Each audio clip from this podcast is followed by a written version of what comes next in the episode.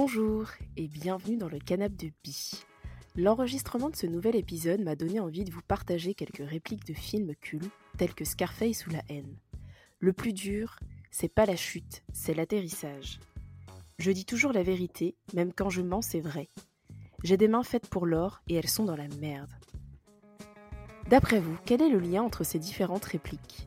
Il s'agit de ma nouvelle invitée, Thaïs, qui grâce au film Inception a réussi à faire différents liens entre plusieurs films jusqu'à découvrir de nouvelles passions, telles que le rap. Ce nouvel épisode vient clôturer la première saison et je vous remercie pour tous vos encouragements. Si cet épisode a résonné avec vous, n'hésitez pas à partager, à mettre des commentaires ou à venir échanger avec moi en DM. Installez-vous confortablement, faites comme chez vous et bonne écoute.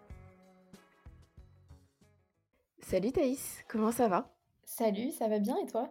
Super, je suis super contente de t'accueillir euh, dans ce nouvel épisode. Est-ce que tu peux te présenter? Oui, donc euh, ben, je m'appelle Thaïs, j'ai 26 ans, euh, je travaille dans la communication et euh, à côté de ça, j'ai un podcast qui s'appelle euh, Pop Express qui va bientôt changer de nom, mais bon, ça c'est pas très grave. Dedans, je parle de rap et de cinéma euh, sous forme de chronique en fait. euh, en 5 minutes, je présente soit un album, soit un film, soit euh, un artiste. Et j'alterne, alors les sujets sont pas liés, j'alterne un sujet cinéma, un sujet rap. Est-ce que tu pourrais nous parler du film ou de la série qui a eu un impact dans ta vie? Euh, oui, donc alors le film que j'ai choisi, moi, c'est le film Inception de Christopher Nolan, euh, qui est sorti en 2010, il me semble. J'ai pas vérifié la date. Ouais, Ouais, c'est ça, oui, 2010. tout à fait. Euh, et c'est un film que j'ai eu la chance de voir au cinéma. Donc je pense que ça change aussi peut-être pas mal de choses dans la manière de l'apprécier. Euh, Enfin, bon, je pense qu'il se regarde quand même sur des plus petits écrans, heureusement, mais, euh, mais c'est vrai qu'au cinéma, euh, j'en avais pris plein la vue cette séance-là. Et, Ouais. et à ce moment-là, moi, j'ai 2010, j'ai à peu près 14-15 ans, 14 ans. Et, et c'est un peu ce qui va me faire prendre conscience d'à quel point, en fait, j'adore le cinéma. Et, et je pense que ça a été, pour les gens de ma génération, je pense que ça a été, ce film a, a marqué quelque chose, j'ai l'impression. Euh, de manière globale, j'ai déjà eu euh, plusieurs fois cette discussion avec, euh, avec d'autres personnes qui sont, pareil, passionnées de cinéma. Et il y en a beaucoup où- qui, qui me disaient aussi que leur passion du cinéma venait de, de ce film Inception de Christopher Nolan. donc. Ok. Et, et ouais, voilà un petit peu comment ça commence. Et euh, alors moi, je me suis rendu compte aussi après ce film-là que je regardais beaucoup de films, mais euh, toujours un peu le même genre de film. Moi, je, comme on, on en parlait un petit peu avant l'interview, mais euh, je Oui. suis passionnée de cinéma français. De, donc de- des films français, j'en ai vu je ne sais pas combien, des bons et des très moyens, et voilà.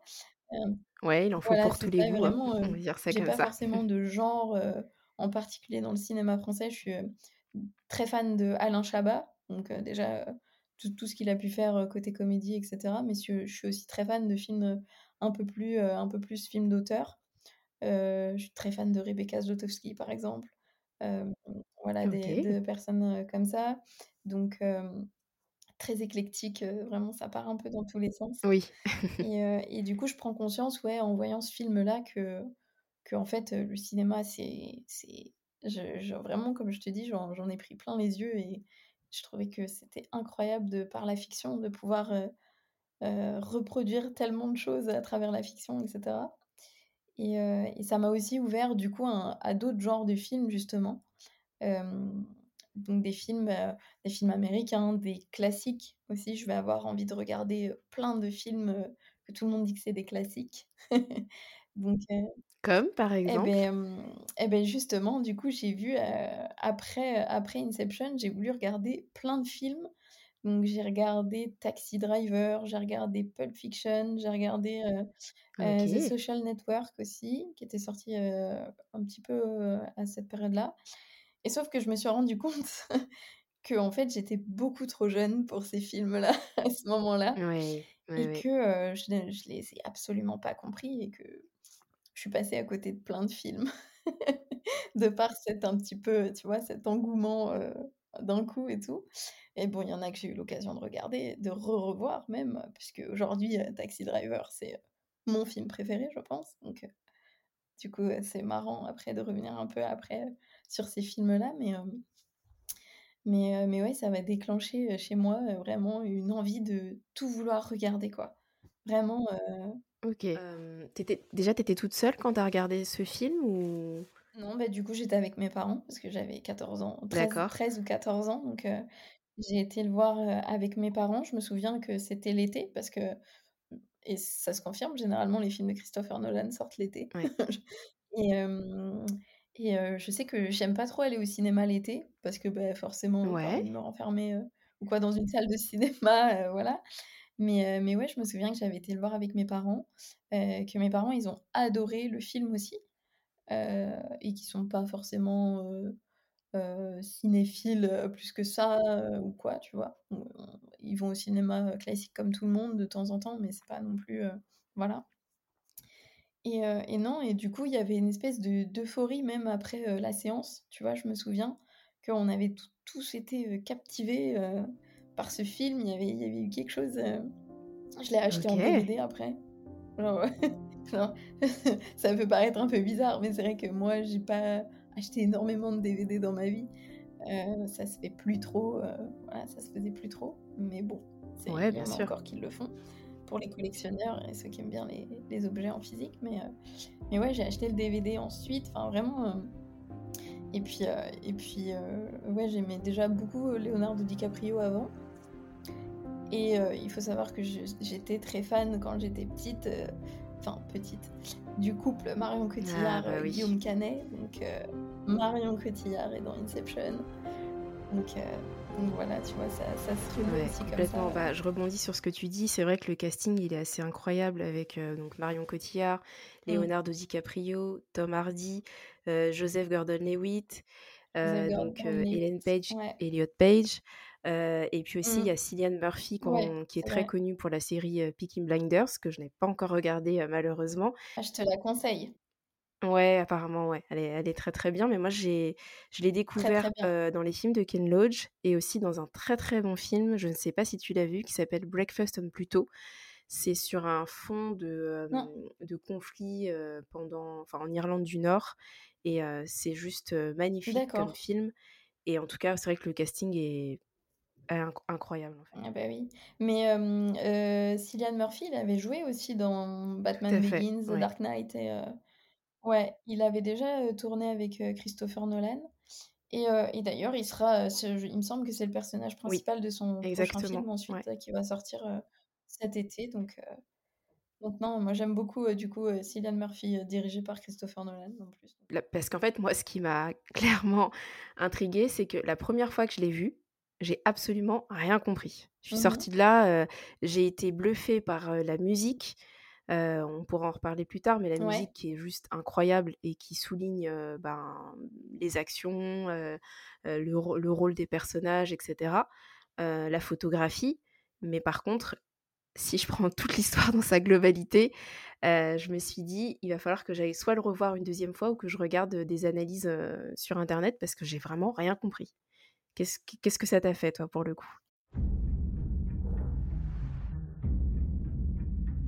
Faut que vous sachiez une chose. Je suis spécialiste d'un genre de sécurité très particulier. La sécurité du subconscient. Des rêves, autrement dit.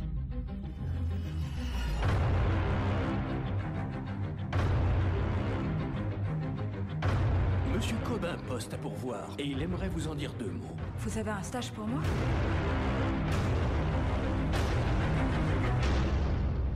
Ce n'est pas le terme exact. Nous créons le monde du rêve. Nous amenons le sujet dans ce rêve. Et le sujet y dépose tous ses secrets. Et là, vous cambriolez le rêve Bah, disons que c'est pas tout à fait légal. Ça s'appelle l'inception. C'est parti.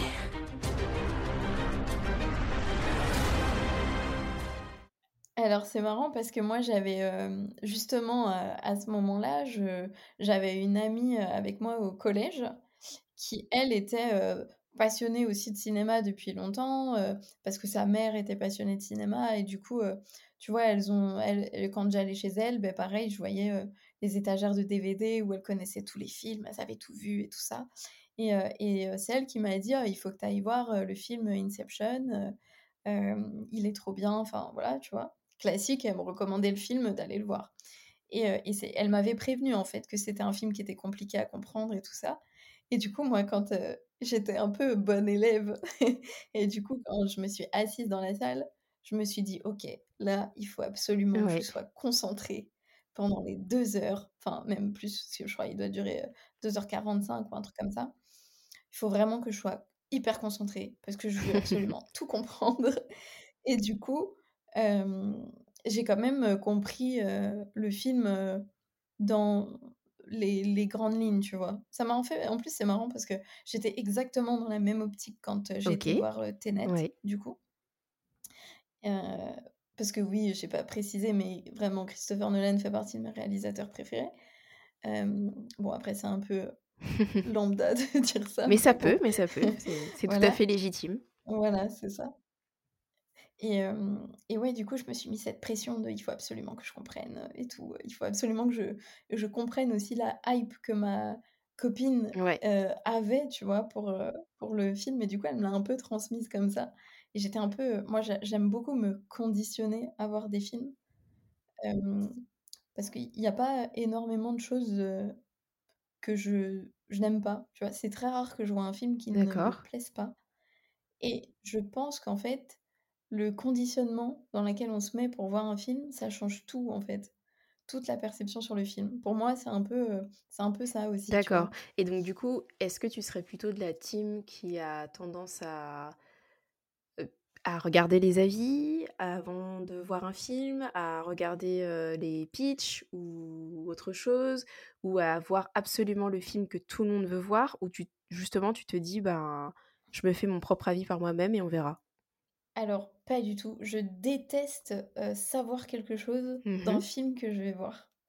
Vraiment ça, je déteste. Bon après, quand je rattrape des classiques, forcément, comme je te disais, Scarface, c'est un peu, c'est un peu, compliqué de de de de ne pas avoir vu des des extraits de Scarface. Mais bon, enfin après ça compte moins, mais tu vois, par exemple, ouais, j'essaye de pas trop regarder, si c'est un film français, en général, je vais regarder parce que moi, la seule chose qui me fait voir un film, c'est parce qu'il y a un acteur ou une actrice dedans que j'aime bien. C'est ça ça c'est aussi bête que ça. Ou alors que c'est un réalisateur que j'aime bien, du coup, je vais aller le voir et et du coup, bah, en fait, j'ai pas besoin d'en savoir plus, tu vois? Je sais que je vais retrouver, la personne que j'aime bien dans le film, et que, en fait, c'est vraiment comme ça, moi, que j'ai découvert des et en fait, je trouve que c'est un c'est peut-être un peu bateau au début quand on peut le percevoir comme ça, mais au final, ça me fait voir des films que j'aurais jamais regardés de ma vie et bon, après, je suis fan de plein de gens, donc forcément, ça aide. Mais mais oui, j'ai découvert des tonnes de films parce qu'il y avait un acteur, ou une actrice que j'aimais bien dans un film. Des films que j'aurais, je pense, jamais pensé, ouais, regarder par moi-même, tu vois? Donc pareil, bah, tu vois, comme je te disais, moi, j'aime beaucoup le cinéma français. J'ai un peu du mal, justement, à aller, dans des films américains qui que je vais peut-être trouver, heu, un peu loin de moi, un peu loin de plein de choses, tu vois? Ou alors que ça va être trop grand. Mais heu, si j'arrive à me raccrocher à des choses qui me parlent directement, tu vois? Bah, là, il y avait Marion Cotillard, par exemple, dans le film. Ça va m'aider à je sais pas, peut-être à à y trouver un sens, plus par rapport à moi et peut-être justement de cette question d'identification, en fait, comme on parlait tout à l'heure. Et et ouais, à apprécier même si, c'est, des trucs qui sont très, très grands, très, très voilà et mais ouais, Et voilà. justement, avec ce film, parce qu'on il y a tellement de thèmes qui sont abordés, donc le rêve, le subconscient, il Mmh. y a à la fois le deuil, on tu tu pourras en reparler tout à l'heure si tu veux. Mais quel est le sens, du coup, que toi, tu en as tiré, aussi bien du film et pour toi, par rapport aux répercussions que ça a pu avoir dans ta vie?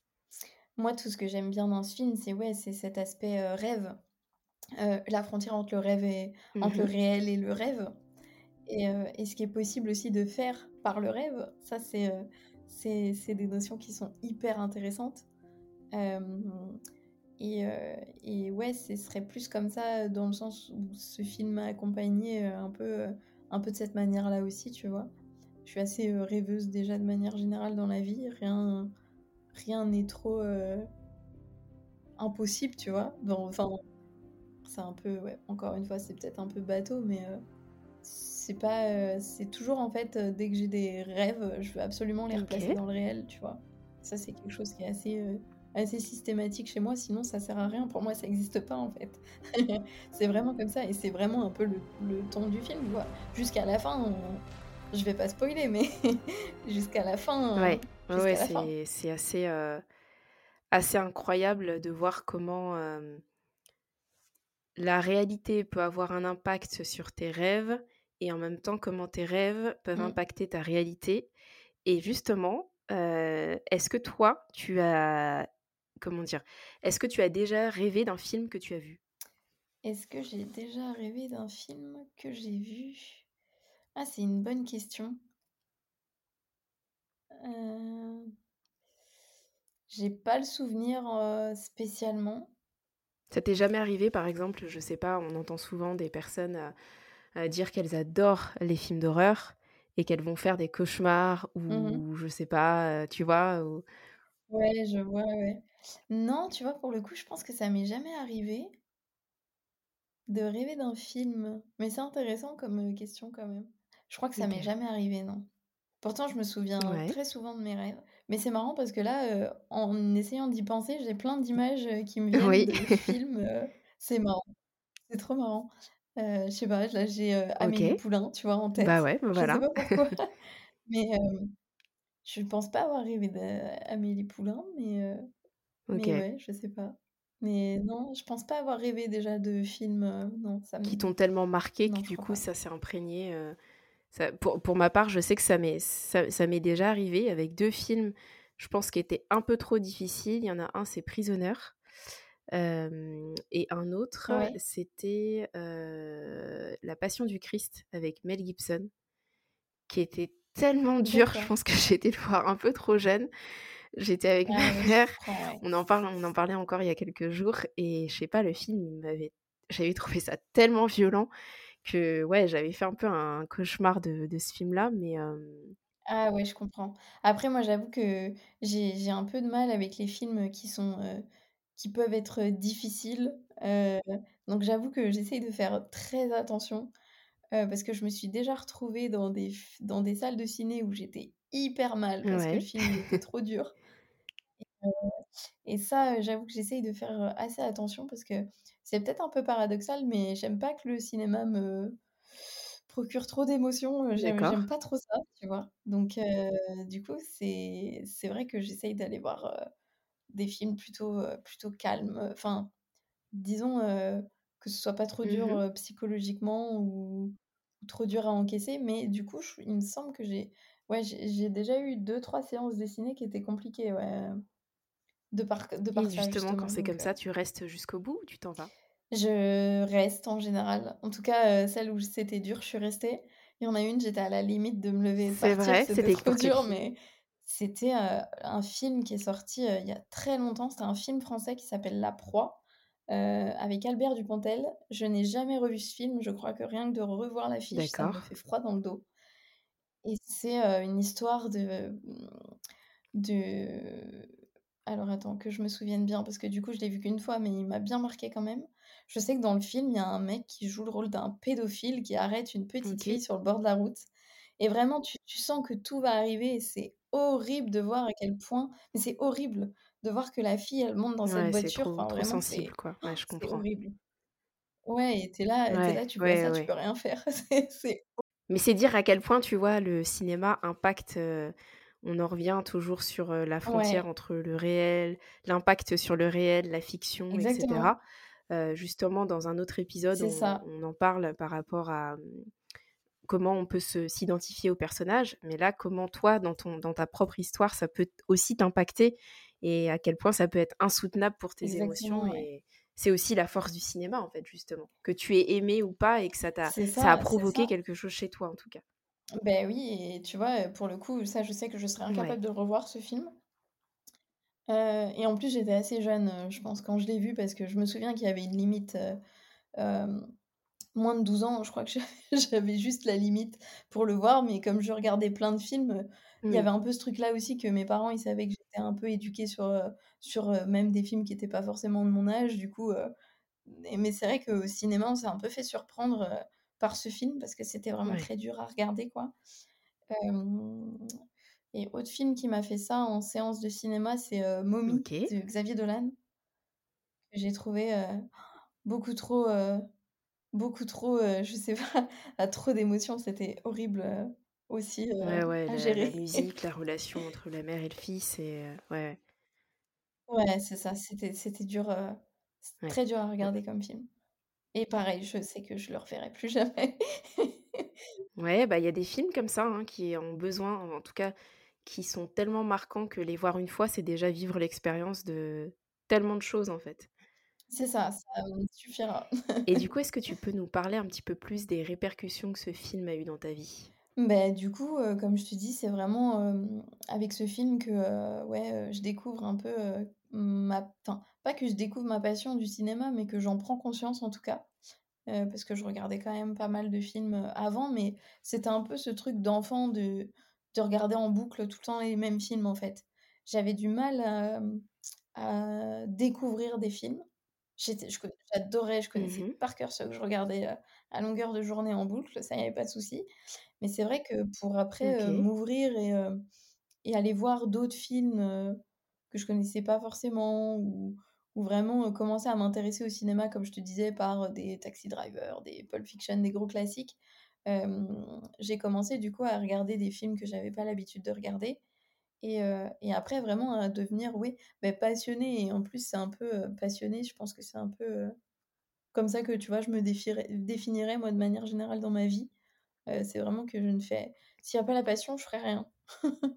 Littéralement, Oui, bah, je crois qu'on je est on est on partage, ce on a ce point je commun-là. pense que sans la passion, heu, je ferais pas grand-chose de ma vie donc heu, du coup, c'est un peu lié à à tout ça et ça m'a aidé aussi à développer, ma curiosité qui, aujourd'hui, est quand même quelque chose que je vraiment je ne cesse de développer, au maximum. Je suis assez curieuse de tout, comme je te disais, il me faut vraiment 3 fois rien pour aller voir, pour avoir un argument d'aller voir un film ou ou d'écouter un album, par exemple ou tu vois, peu importe mais Ouais, il me faut pas grand-chose pour, pour justement m'intéresser à à quelque chose et du coup, de de par, ce film-là, je découvre aussi du cinéma après, parce qu'il y a eu aussi plusieurs films, tu vois, un peu comme ça, qui m'ont fait prendre conscience de certaines choses.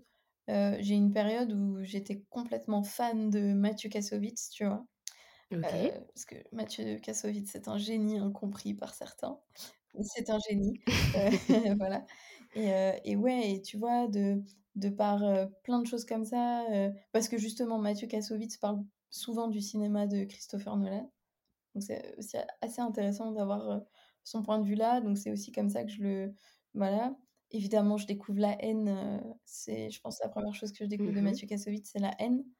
Heu, la haine qui a aussi énormément de connotations, heu, liées, heu, à la banlieue, au rap. Il y a y a plein de tu vois, genre, il y a plein de liens qui se font entre, parce que tu vois, de de d'un intérêt pour un film, ça m'emmène sur plein de Oui. choses, qui me réamènent sur plein de choses et du coup, c'est un peu, je pense, j'ai l'impression que je découvre un peu la vie de par Inception, tu vois? Genre vraiment, c'est c'est assez il y a eu énormément de répercussions comme ça, au fur et à mesure, tu vois? Où je sais que tout part de ce film, en fait, parce que je sais que Ouais, il y a un il y a un fil voilà, conducteur en tout cas. c'est ça À chaque fois, il y a un lien et et sans sans ce film, je pense qu'il y a énormément de choses que je n'aurais pas découvert aujourd'hui, si je l'avais pas vu, tu vois? Par exemple, notamment La. Haine, Mathieu Kassovitz, et et oui après, me sensibilise sur des sujets un peu plus, social et sociétal, tu vois?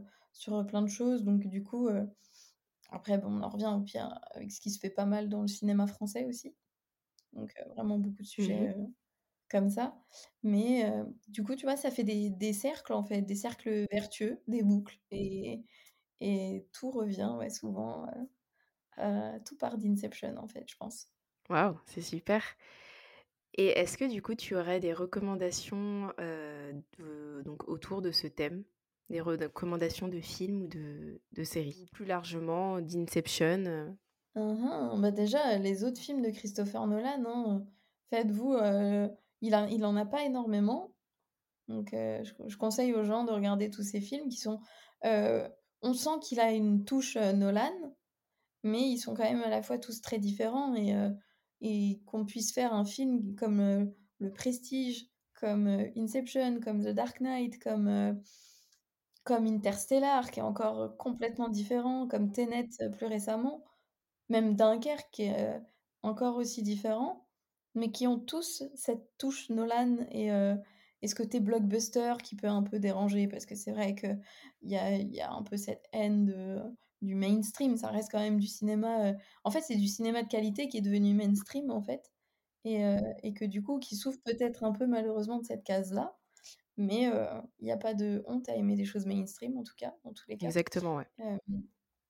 donc ouais, je dirais peut-être les les autres films de Nolan ou hem, Mmh ouais, tu vois, par exemple avec Tenet, j'ai découvert, c'était sur, les réseaux, sur Twitter, une fille qui expliquait ce que c'était le Carisator et qui en fait organise absolument tout le film Tenet et je pense que, Nolan, il a aussi une façon de travailler qui est assez intéressante. C'est justement quand je préparais mon épisode sur Tenet que j'ai appris ça, c'est qu'en fait, il a un peu des références assez précises dans sa tête de films qui l'ont marqué, qu'il essaye de transposer dans ses films. Par exemple, je crois que pour The Dark Knight, ils sont tous, il a imposé à ses équipes de regarder le film, Heat de Michael Mann, tu vois, par exemple. Parce que c'était un peu, la référence qu'il avait, le ton qu'il voulait donner à ce film un peu, heu alors qu'on est sur un film de super-héros, Heat, c'est un film de c'est un film de gangster, Heat, en gros, on peut oui, de gangster, on peut dire ça un peu comme ça. Mmh et enfin, tu vois, genre, il a un peu cette, heu, c il a quand même ses références, ses ses ses il sait pertinemment ce qu'il veut faire de son film, heu et cetera. Donc ça, je trouve ça assez intéressant aussi. Heu et puis ouais, non et puis après, beh, comme, heu, je disais, heu, essayer de découvrir aussi des des cinémas un peu plus pointus, un peu plus larges, mais aujourd'hui, Scorsese, est hyper mainstream aussi, tu vois? Donc dans un autre sens, à côté, c'est, donc ouais, voilà, ouais, juste, s'intéresser à ce qui nous plaît et et faire des liens, comme je disais, toujours des liens, des petits liens, avec plein de et d'ailleurs pour faire un petit lien, moi quand je l'ai regardé en tout cas la deuxième fois, enfin je dirais même la troisième fois du coup pour préparer, heu, l'épisode, heu, ça m'a beaucoup fait penser parce que par rapport à la mémoire, aux rêves, la séparation et cetera, heu, au film en fait de Michel Gondry, notamment The Eternal Sunshine of the Spotless Mind. Je sais pas si tu l'as vu? Je l'ai vu il y a un moment, donc heu, faudrait que je le revoie parce que je c'est quand, heu, il crée une machine pour enlever, heu, pour ne plus penser à son amoureuse, c'est ça? Ouais, Exactement ouais, je me et souviens. Avec Jim Carrey et et Kate Winslet, oui, ouais. voilà, Kate Winslet, exactement. Oui, ils Ouais, sont sur la glace au début. Je me souviens, oui, voilà. oui. OK. Et Oui, je oui, trouve c'est que ça, vrai, c'est il y a vrai. je sais pas, enfin, je moi, ça m'a ça m'a tout de suite fait penser à ça. J'ai la première fois que j'ai vu Inception, pas du tout. Ouais, je j'étais tellement comprends. subjuguée, par la photographie, mais interloquée par le scénario en lui-même, Mmh donc heu, j'étais dans d'autres émotions. Mais du coup, là, en le regardant, heu, après plusieurs années, c'est je sais pas, c'est c'est ça m'a fait penser à ça, ça m'a fait penser à L'écume des jours, la Ah, relation entre des Leonardo ouais. Bah, je te le conseille en tout cas, la relation entre Leonardo DiCaprio, Marion Cotillard et puis du coup là c'était, hem, donc Audrey Tautou et Romain Duris. ouais. Du coup voilà, je trouvais qu'il y avait un un peu un Mais heu, c'est marrant parce inconscient que ou pas, mais un parallèle en tout cas entre les Pour, heu, 2. pour Inception, il y a énormément de références françaises dans Inception. Déjà, tu as Édith Oui, Piaf, le film, tourné à exactement. Paris. Oui. donc tu vois tu vois, c'est ce que je te disais, ces liens que je fais, heu, moi, pour, heu, essayer de d'attirer ma curiosité, tu vois? Genre, mon, heu, c'est marrant que ce film, tu vois, ce soit un des plus grands films américains. Moi, j'adore le cinéma français et que le le film en lui-même soit tourné sur la culture française. Oui. tu vois? Donc je pense qu'il y a aussi, enfin moi, c'est ce qui me parle directement et c'est ce que je te disais aussi un petit peu, heu, avant l'interview. Moi, j'ai besoin, heu, tu vois, heu, Quand, quand j'ai envie d'aller voir un film, je préfère aller voir les avant-premières parce que tu as les acteurs qui sont là. Bon, après, Ouais. c'est sûr que nous, on vit à Paris, donc ça, c'est l'avantage différent. de Paris. C'est pas le cas partout, mais bon, quand même des tournées en province, etc.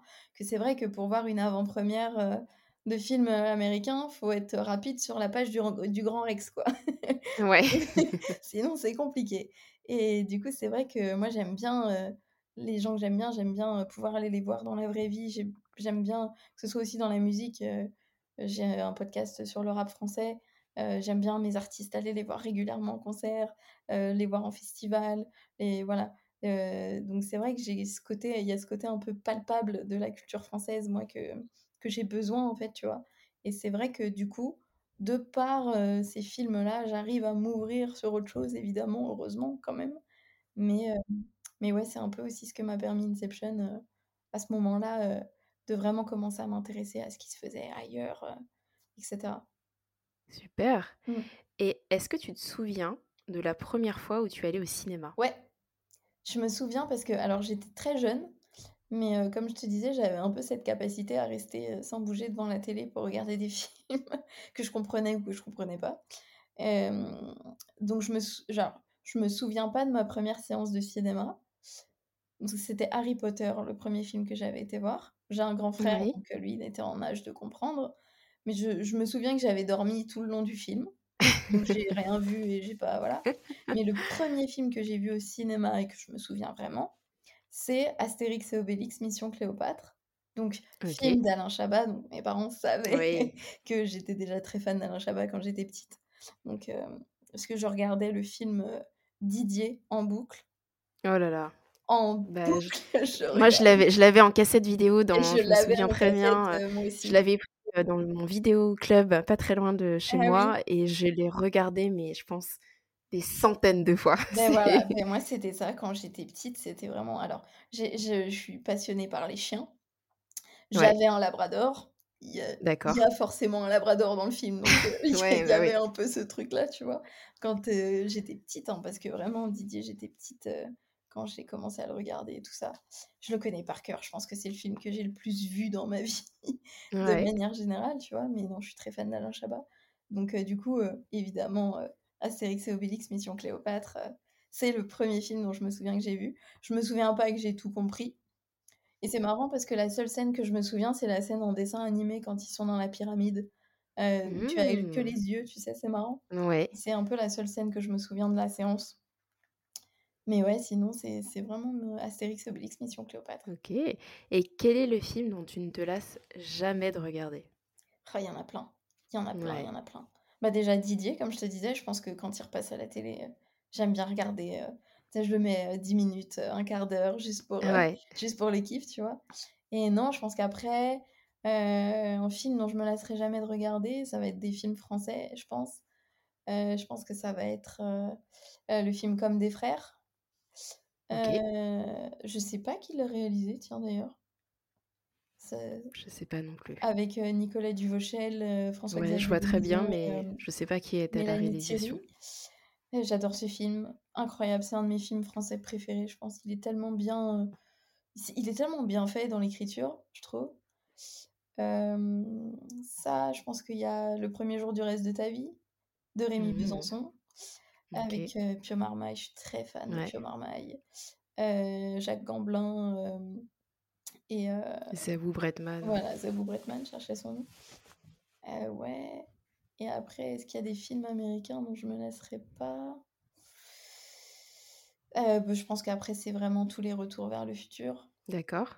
Cela, je pense que c'est impossible de s'en lasser. Les Les Titanic. classiques indémodables, ouais. Titanic, Titanic, je peux peut-être m'en lasser un peu parce que bon, c'est vrai que je le connais vraiment par cœur, par cœur, par cœur. Et que j'ai pas toujours la force de tenir les trois heures. Ouais. Mais, euh, mais non, Titanic, je l'ai vu. Pareil, je l'ai regardé, j'étais assez petite, Titanic. Euh, donc, c'est peut-être aussi un des premiers films, tu vois, US que je regarde. Pareil, bah, toujours Leonardo DiCaprio, tu vois, c'est marrant parce que c'est toujours, toujours les mêmes choses en fait, tu vois. Mais ouais, non. ouais, je pense que ce serait comme des frères, le premier jour du reste de ta vie et Titanic, Retour vers le futur, ouais. Ok, est-ce que tu peux nous me donner, enfin nous donner une émotion qui vient clôturer tout ce qu'on s'est dit? Une émotion, alors je sais pas si c'est vraiment une émotion, mais ce serait un trait de caractère du coup. Moi, tu vois, c'est ce que je dirais, c'est la curiosité. Euh, ne pas avoir peur euh, de, euh, de découvrir des films, enfin, tu vois, sur lesquels on nous attendrait pas forcément, sur lesquels on n'est peut-être pas forcément la cible numéro une au début, mais, euh, mais du coup, ça crée des belles surprises justement. Donc, euh, euh, donc ça, ça c'est vraiment quelque chose que j'aime bien, moi. Essayer de, de, de regarder des choses auxquelles moi, on, on m'attend pas forcément, ou, ou ouais, sur, sur plein de sujets différents, ça peut être sur plein de choses. Donc, ouais, ce serait plus. je sais pas si c'est vraiment une émotion, la curiosité, mais. En tout cas, oui, c'est un trait de caractère, ça c'est sûr. Mais, euh, mais ouais, Ouais. soyez curieux. Ce serait soyez curieux, tu vois. Ok, super. Euh, merci beaucoup Thaïs. Bah, merci à toi. J'espère que cet épisode vous a plu. Rendez-vous en septembre prochain avec d'autres beaux témoignages en français et en anglais. D'ici là, je vous souhaite un bel été rempli de riches émotions cinématographiques. À très vite.